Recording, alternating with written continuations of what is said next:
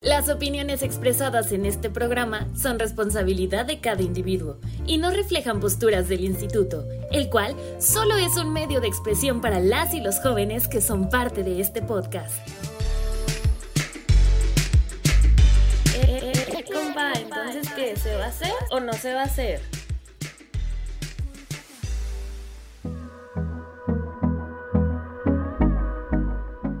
¿Qué tal chavos? Bienvenidos a un nuevo podcast de Se va a hacer o no se va a hacer, un espacio que el Instituto Municipal de la Juventud hace posible. Recuerden seguirlos en sus redes sociales, en Facebook los encuentran como Instituto Municipal de la Juventud de Corregidora y en Instagram como IMJ Corregidora para que puedan acceder a convocatorias, información y programas con los que cuentan. Yo soy Fernanda Morales y me da muchísimo gusto estar con ustedes, porque hoy tenemos un tema muy interesante en el que vamos a hablar de cómo es que vivimos procrastinando muchísimas de las actividades cotidianas que hacemos y como dicen, nos toma solo unos cuantos minutitos hacerlas, pero nuestra desidia, nuestro estado de ánimo y otros factores son los que influyen en estas cosas que dejamos de hacer en su momento o posponemos. Muchas de ellas, fíjense que son cosas insignificantes, que relativamente son algo sencillo y yo creo que a veces eh, por las consecuencias de no hacerlas pueden ser serias o desagradables. Y nos seguimos siempre preguntando, ¿por qué no las hice en su momento? ¿A poco ustedes no se han preguntado eso? Creo que siempre nos hacemos esa pregunta y me tomé a la tarea de hacer una encuesta rápida por Instagram. Me llegaron, la verdad es que muchas respuestas de cositas que vemos bien lejanas, bien difíciles o yo qué sé, y resulta que al final terminaron haciendo estas cosas que tanto pues se posponían. Nuestros amigos de Vice nos ofrecieron un artículo en la web muy bueno para hablar sobre el tema y un dato que resultó muy interesante es el siguiente, escuchen.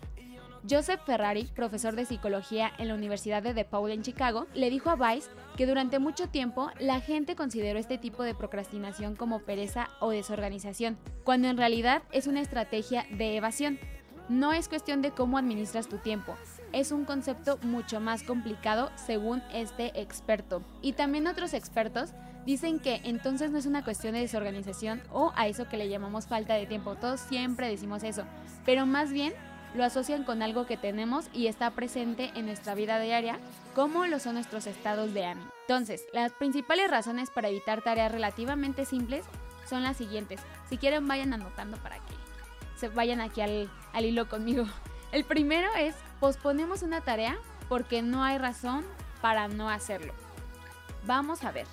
Postergar las cosas nos pueden causar consecuencias financieras, personales y hasta profesionales. Pero simplemente a veces no hay razones para no hacerlas. Consideremos eh, uno de los ejemplos que me pusieron de que pospusieron por dos años el trámite de, de la cartilla militar y realmente hacerlo los llevó 10 minutos ir al lugar y solicitar incluso sus datos.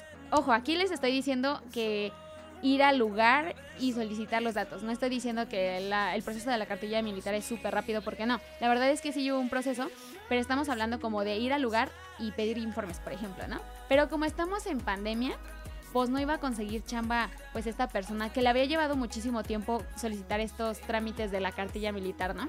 ¿Para qué dedicarle tanto tiempo a eso? Pero a futuro eso le iba a servir finalmente cuando quisiera, no sé, conseguir algún empleo porque hay empleos en los que solicitan este como requisito y esa es la realidad, ¿no? Que te iba, que te iba a costar nada ir a pedir los datos, solicitar informes o yo qué sé. Y esta persona se llevó dos años en, en solicitar la cartilla militar y pues ahora anda a las carreras algo que le costaba pues muy poco y no le costaba mucho. El experto que les mencioné hace un ratito, eh, que le otorgó datos a Vice, Señaló que vivimos en una sociedad que no nos alienta a hacer las cosas a tiempo, y esto es bien cierto. Por ejemplo, si debes dinero de algún servicio, nos alientan al decirnos, eh, presenta tu pago antes de X fecha y te quitaremos un porcentaje.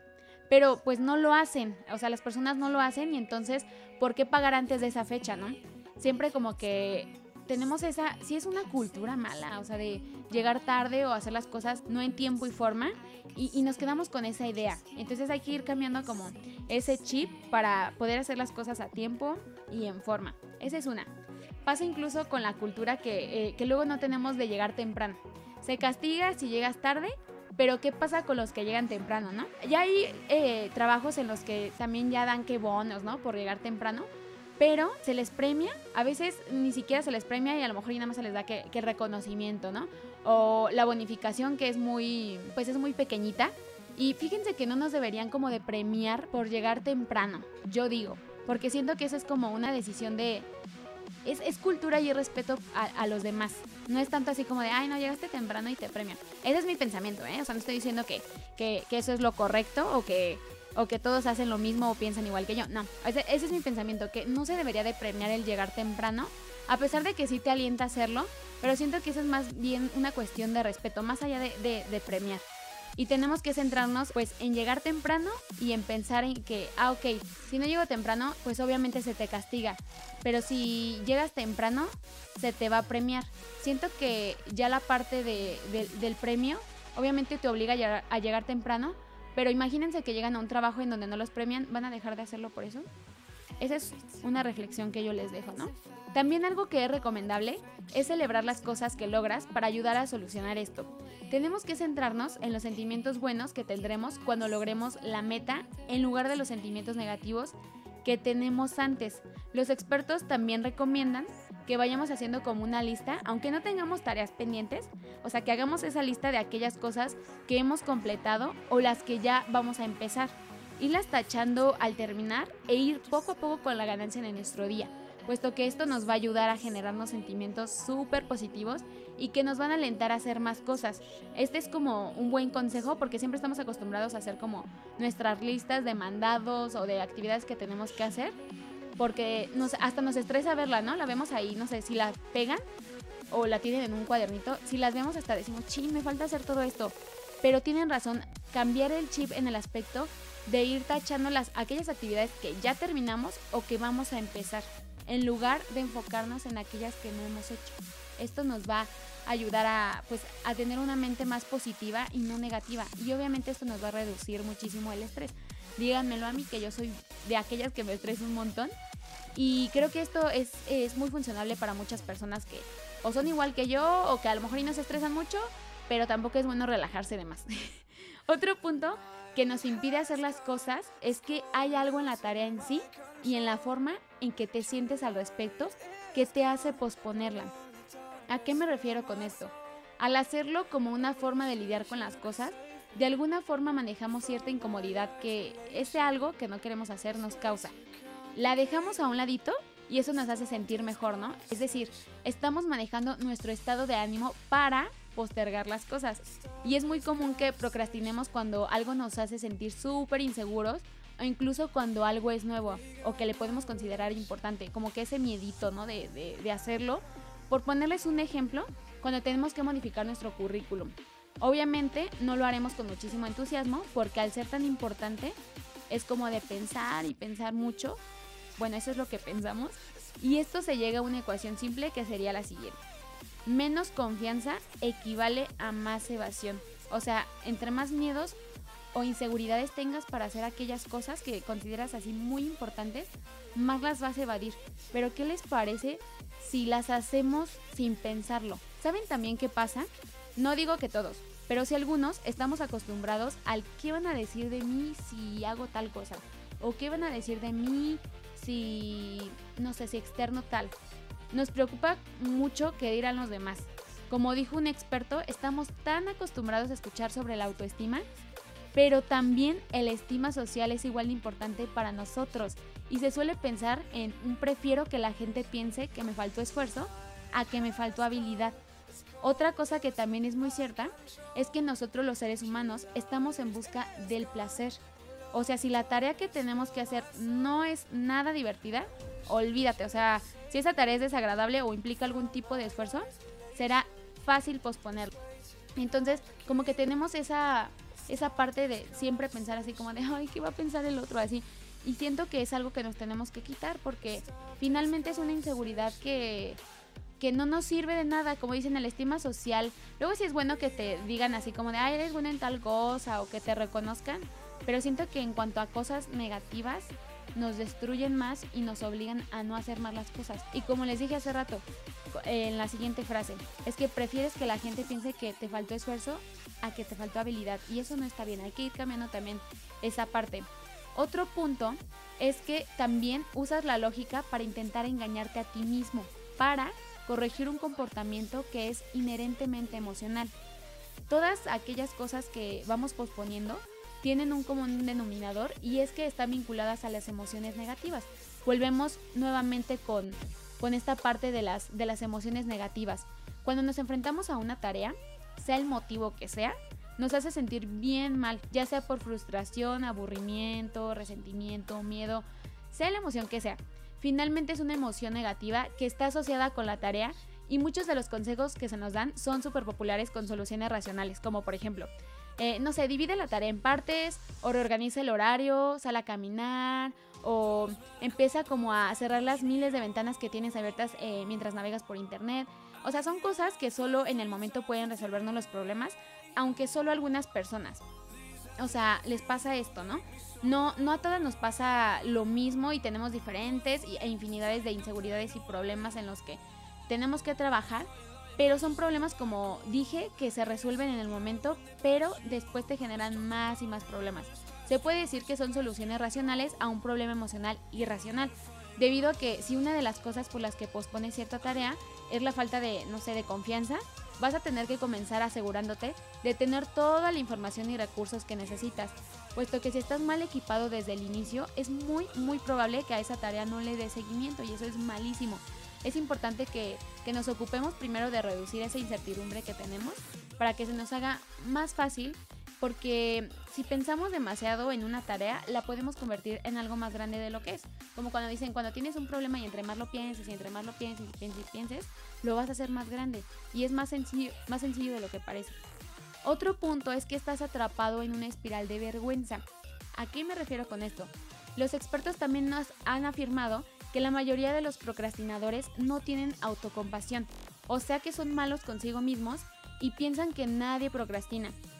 Solemos impulsar pensamientos negativos, creando emociones negativas, y esa es una de las formas de evitar una tarea, y además de sentirse culpable con uno mismo por no saber cómo llevar la situación. Y además, espérense, aparece la preocupación de que los demás te juzguen y que nuestro crítico interior, que ese es el más criticón de todos, nos diga cosas horribles haciéndonos preguntas como tipo, ¿por qué no lo hiciste antes? O ¿por qué eres tan incapaz? Etcétera, ¿no? Entre muchísimas otras preguntas. Y eso solo nos hace procrastinar más esa tarea o cosa que tenemos que hacer. En lugar de, de enfocarnos en hacernos esas preguntas, deberíamos pensar en unas preguntas como ¿por qué tengo dificultades con esa tarea? O tratar de resolver pensando en posibles soluciones y no estarnos afligiendo más y más. Y ya por último, tenemos también la parte de que no pedimos ayuda. Hay que reconocer que no somos los únicos en el mundo que procrastinamos cosas. No somos ni los primeros, o sea, ni los últimos. No se preocupen, ni los primeros ni los últimos somos. Hay que tratar de normalizar e ir suavizando un poquito esa culpa y vergüenza que, que nos va impidiendo trabajar en nuestras emociones positivas. Incluso hablar sobre ello, o sea, puede, puede ayudarnos externarlo, hacernos sentir mejor eh, y esto se los digo porque en una investigación se pudo detectar que el apoyo social ayuda a reducir ese estrés que se hace que ocurra la procrastinación.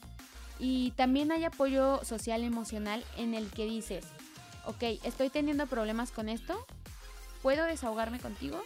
Y también hay apoyo social informativo que podría ser preguntar, ¿alguna vez has hecho esto? ¿O me puedes dar algunos consejos? Digo, podemos hacer esto a lo mejor con personas eh, que, a las que les tenemos confianza o las que nos rodean, o sea, las primeras personas que nosotros tengamos en la mente es a esas personas a las que nos tenemos que acercar y a lo mejor pedirles algunos tips o si están igual que nosotros, tratar de llegar como a, a un acuerdo y hacer como un equipo de como de ayuda, ¿no? Entre, entre tus amigos o entre tu familia, yo qué sé. Pero hacer como ese tipo de grupos para poder solicitar ayuda entre ellos, ¿ok? Decir, no he hecho esta tarea por tal cosa, ¿no? O porque tengo miedo, no, no he ido a, no lo sé, no he ido a hacer un examen. Entonces, la parte del, apoyo eh, emocional, social es muy importante y sobre todo también, no necesitamos también de personas que, como les dije, así de que decirle, ay, ¿me puedes ayudar por favor?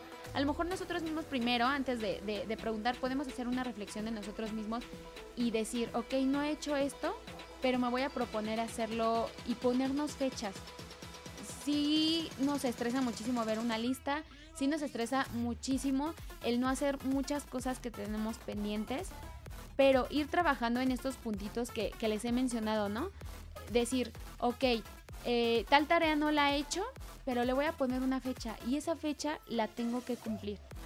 Porque en el caso de que no la, no estemos cumpliendo eh, o que esa fecha llegue y, y de plano esa tarea o que se hizo a medias, eso nos va a generar más y más estrés. Entonces el consejo que también aquí eh, en cuanto a uno de los puntos estaba, es que ir tachando aquellas tareas que vas haciendo o que estás por empezar en lugar de iniciar con todas aquellas cosas que no has empezado o que no has terminado.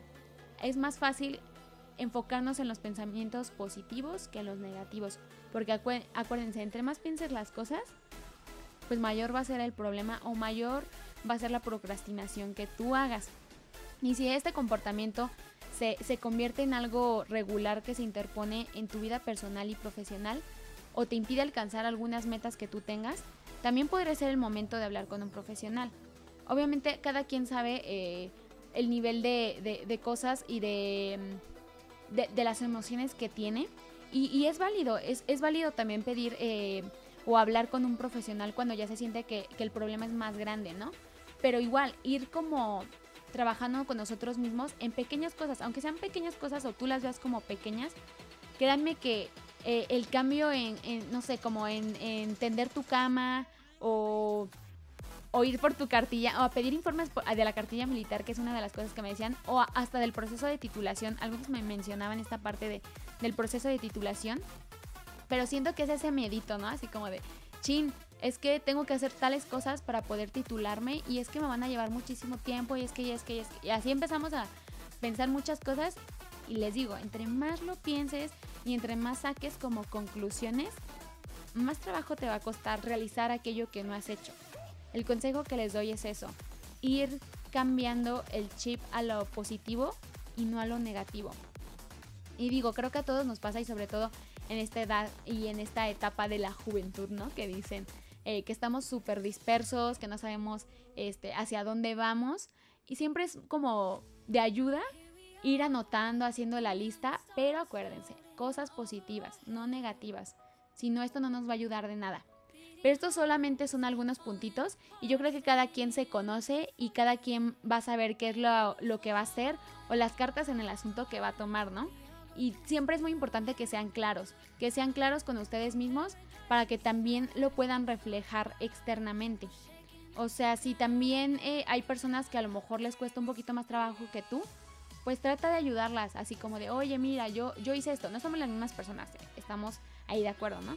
Pero mira, a mí me funcionó esto, puedes hacerlo o puedes ir intentando eh, a lo mejor tomar algunas actividades que, que yo hago o algunas, algunos consejos, tips que yo, que yo ocupo y a lo mejor a ti te sirven. Pero si no te sirven, hay muchísimas otras opciones y puedes ir tú pensando u organizándote como dicen, ¿no? Pero además, como dicen los expertos, no es tanto de que no organizamos nuestro tiempo o que nos falte, sino es más bien cómo es que nos sentimos emocionalmente y esto va conectado con todo lo que hacemos en nuestro día a día, desde que nos levantamos hasta que nos vamos a dormir. Entonces, estos son algunos consejitos que a lo mejor pueden servirte y recuerden que pueden compartirlos.